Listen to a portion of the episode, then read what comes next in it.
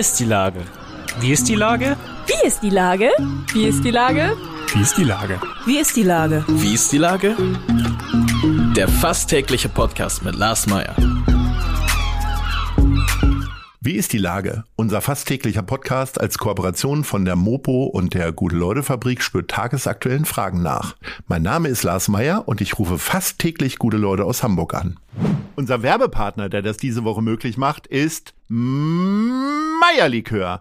Der Verkauf des feinen Eierlikörs mit einem Hauch von Mokka kommt dem Verein Mensch Hamburg zugute. Jede Genießerin unterstützt die integrative Wohngemeinschaft Mensch Hamburg WG des Vereins die derzeit über 20 geflüchteten Menschen aus der Ukraine ein Zuhause ermöglicht. Erhältlich ist der feine Tropfen im Rewe Center Stanislavski und Lars, bei Hey Milo Feinkost, im Old McDonald in Eimsbüttel und direkt bei uns in der Guten Leute Fabrik in der Susannenstraße 26. Das war Werbung. Herzlichen Dank. Heute befrage ich Julia Radolkovic von der mobilen Bulli Suppenküche. Ahoi, Julia. Moin, Lars. Liebe Julia, was macht das Bully-Team und wie lange gibt es euch schon? Das Bully-Team gibt es jetzt äh, neun Jahre und wir heißen Bully-Team, weil ich gestartet bin 2014 in meinem T3. Und wir verteilen warmes Essen, gehaltvolles Essen an Menschen auf der Straße. Wir fahren Platten ab, wir haben feste Standorte und ähm, Neben dem äh, betreuen wir aber auch, machen soziale Arbeit, äh, spenden Wärme, bringen Kleidung, äh, kümmern uns um Menschen, bringen Menschen unter, in der Pandemie auch im Hotel.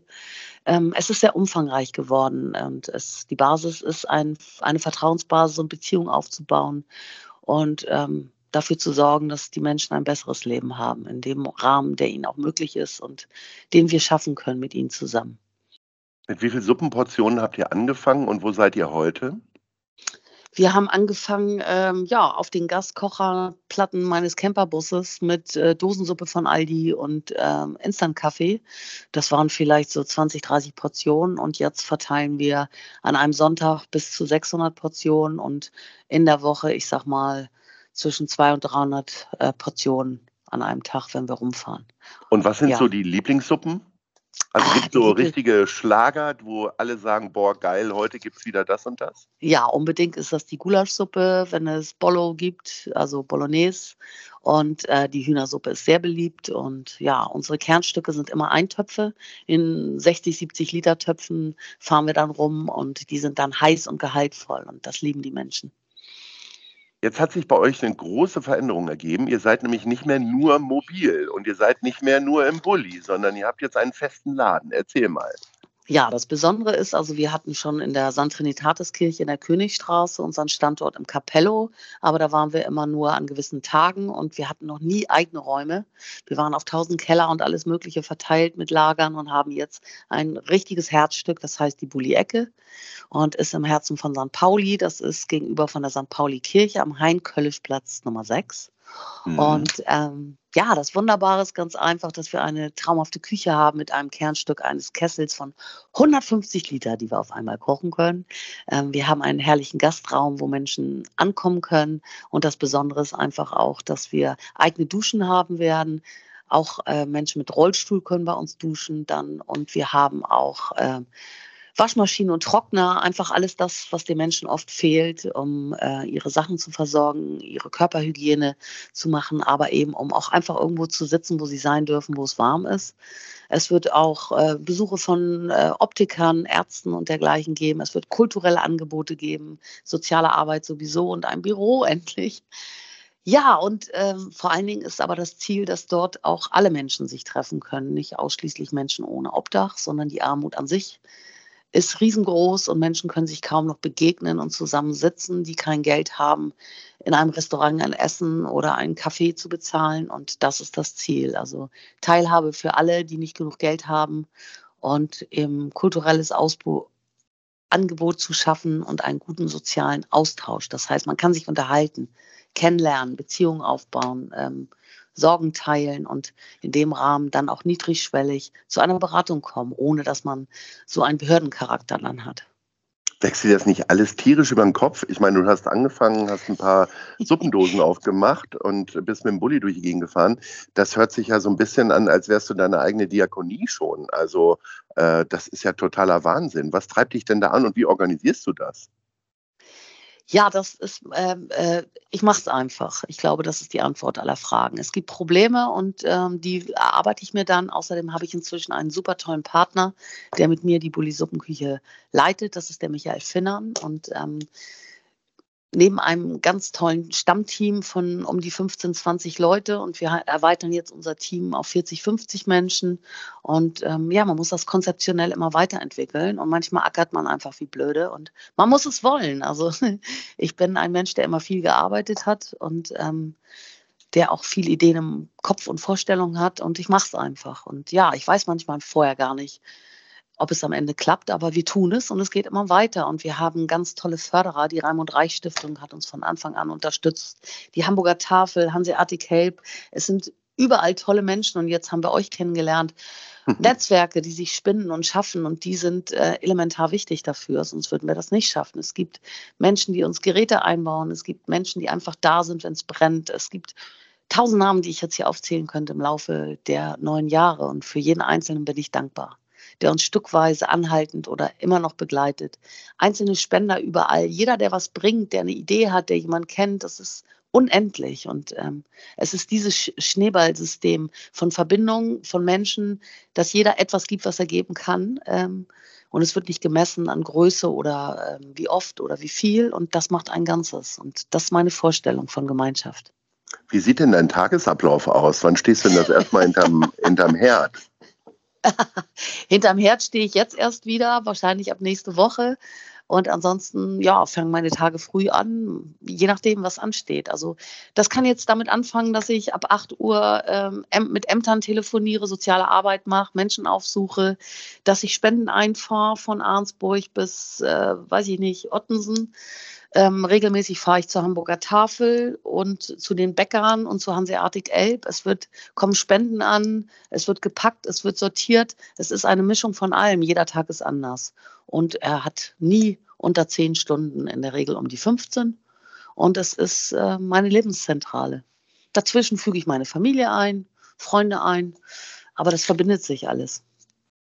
Und irgendwann schlafe ich auch mal zwischendurch. aber wenn man alt ist, braucht man nicht viel Schlaf. Das ist ein wichtiger Vorteil. Oh, das will ich aber trotzdem hoffen, dass du genug Schlaf hast. Kriege ich, ja. Aber wer, ich brauche nicht mehr so viel wie früher. Okay, aber nur wer selber stark ist, kann ja anderen helfen. Ne? Da muss man ja auch immer ein bisschen äh, dran denken. Wie sieht das an Feiertagen aus? Also Weihnachten steht ja vor der Tür. Also Weihnachten ist, glaube ich, die ein, der ein, die ein, oder Weihnachten, also vom 24. bis 26. sind es die einzigen Feiertage, wo wir ausnahmsweise nicht arbeiten, weil das Angebot in der Stadt und so viele einzelne Aktionen stattfinden, dass wir uns da nicht ranhängen müssen. Und deswegen starten wir genau dann, wenn alles zu hat und dann keiner mehr rausfährt, weil dann ist ja so zwischen den Jahren so ein bisschen Totentanz und viele Einrichtungen haben geschlossen, weil die sich ja auch also Tageseinrichtungen und dergleichen, die ganzen Mitversorger. Und dann sind wir fast jeden Tag draußen. Weil dann ist, also eigentlich versuchen wir immer diese Lücken zu schließen, wo eine Unterversorgung stattfindet. Neben du hast, der, vorhin, ja. Du hast vorhin gesagt, dass ihr mal eure Mitarbeiterinnenzahl äh, oder Helferinnenzahl äh, locker verdoppelt. Äh, die Gastronomie hat ja schon große Probleme, irgendwie äh, Küchenhilfen und auch Fachkräfte zu finden. Äh, wie, wie organisiert ihr euch denn eure Helferlinge? Also es gibt gewisse Portale, wo man posten kann, dass man ehrenamtliche Menschen sucht. Und ähm, inzwischen ist es aber auch so, dass wir nicht unbekannt sind und Menschen auch auf uns zukommen und fragen, ob wir noch was brauchen und ob wir Helfer brauchen. Und ähm, ja, ich, ich denke, dass das Hauptproblem besteht darin, dauerhaft ein Stammteam auch äh, zu haben, weil Menschen kommen, Menschen gehen, weil diese Arbeit anstrengend ist und neben einer hauptberuflichen Tätigkeit, wenn es jüngere Menschen sind, die noch berufstätig sind, ist es schwierig, das anhaltend eben zu machen. Darum ist es wichtig, jetzt ein größeres Team aufzubauen, dass es kleinere Einheiten sind und nicht jede Woche zu viel auf eine Person ähm, an Arbeit mhm. fällt. Und daran arbeiten wir, glaube ich, weil die Belastungsgrenze muss auf dem Level bleiben, äh, dass man das überhaupt leisten kann. Und das versuchen wir jetzt eben hinzukriegen, weil wir das bemerkt haben, dass das auf Dauer eben nicht geht. Und ähm, die ganz alten Menschen äh, können nur Teilbereiche erfüllen, weil bei uns auch Kraftarbeit nötig ist. Und die Nachtarbeit können bisher meistens nur ich oder Michael oder es gibt zwei Leute, die das machen, weil wenn man hauptberuflich tätig ist und morgens um sieben, acht los muss, ja. dann kann man nicht verteilen bis drei Uhr in die Nacht. Deswegen macht das überwiegend ich, weil ich das nun hauptberuflich mache. Wo ist denn für euch ein bisschen so, ich sag mal, die, die größte Not? Wie kann man euch helfen? Also äh, klar, mit Geld kann man ganz viele Probleme lösen, aber gibt es noch andere essentielle Dinge, die euch fehlen, wo du sagst, ich möchte es gern nutzen und äh, mal dazu aufrufen? Also ähm, ja, wir würden uns zum Beispiel über ein Raumangebot für Unterkünfte freuen. Wir haben auch schon lange angestrebt, ein Wohnprojekt ähm, umzusetzen. Ähm, wir sind immer dankbar für Wohnungsangebote, weil wir an Wohnungen zum Teil gar nicht mehr rankommen, selbst über die Saga nicht, obwohl das die höchste Dringlichkeit ist, die Menschen ohne Obdach haben. Und ansonsten ähm, brauchen wir auch einzelne Fachkräfte, die vielleicht noch ehrenamtlich arbeiten möchten. Wir suchen zum Beispiel Köche, Hauswirtschaftskräfte. Wir brauchen noch Verstärkung an Fahrern, Menschen, die also auch holen und bringen möchten, mhm. weil wir das eben, äh, das sind noch gezielt Menschen, die wir suchen. Also und ja, Kleidung können wir immer gebrauchen. Ein Teil wird bei Hanseatic Help abgegeben, ein Teil direkt bei uns wenn Menschen, wenn sich Sachen auflösen, wenn Sachen abgeschrieben werden, wenn es Winterkleidung gibt, die über ist, es wird ja doch ganz schön viel immer noch zerschreddert und kaputt gemacht von Kleidung, ähm, die es gibt zum Thema Nachhaltigkeit, die hätten wir gerne. Es mhm. gibt große Schuhanbieter und dergleichen, die werben damit, dass sie gebrauchte Schuhe kaputt machen, aber in Wirklichkeit machen sie nagelneue Schuhe kaputt und uns fehlen Schuhe. Solche Sachen können uns helfen, also auch Sachspenden von Firmen, von Herstellern, alles Mögliche. Auch bei Auflösungen wäre es schön, wenn Leute daran denken, ach ja, ähm, das ist jetzt abgeschrieben, kommt irgendwie in die Tonne und eigentlich können wir es auch der Bulli geben. Alles, was wir an Überschuss hätten, würden wir natürlich mit Hanseatic Help und anderen Organisationen teilen, weil wir alle schon Netzwerke gebildet haben, damit ja so viel wie möglich ähm, an die Menschen geht. Es ist nicht wichtig, wer es verteilt, sondern dass es an die Menschen kommt. Im Lager hilft es niemandem. Es muss raus. Und dieses Rausbringen ist äh, sehr zeitintensiv und es ist unheimlich viel Armut da draußen. Das ist wohl wahr. Wir sind schon am Ende unseres kleinen Gesprächs und da kommt unsere Top 3 und ich würde gerne von dir wissen, wo du denn persönlich am liebsten hingehst, um Besorgungen zu machen. Ich gehe sehr, ja, sehr gerne. Was ist denn Platz 3? Platz drei. Mhm. Ach, für mich sind sie gleichwertig, aber ich kann sie einfach mal in der Reihenfolge Ja, aufzählen. mach mal die Reihenfolge. Da ich ähm, zwei wunderschöne große Katzen habe, die meine Seelenträger sind, brauche ich gutes Futter und das bekomme ich bei Hund und Katz äh, in Winterhude.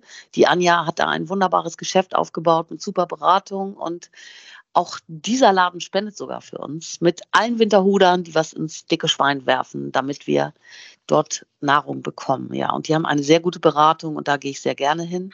Ja. Ansonsten liebe ich den Blumenladen in der Gertigstraße.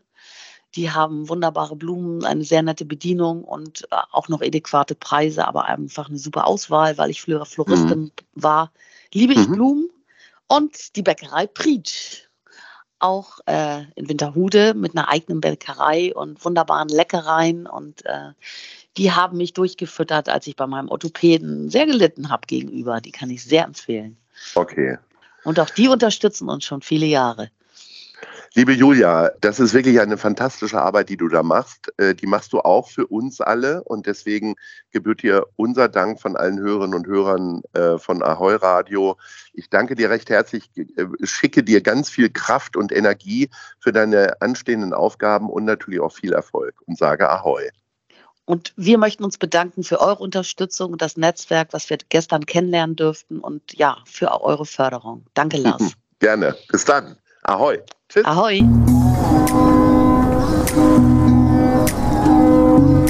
Eine Produktion der Gute-Leute-Fabrik in Kooperation mit der Hamburger Morgenpost.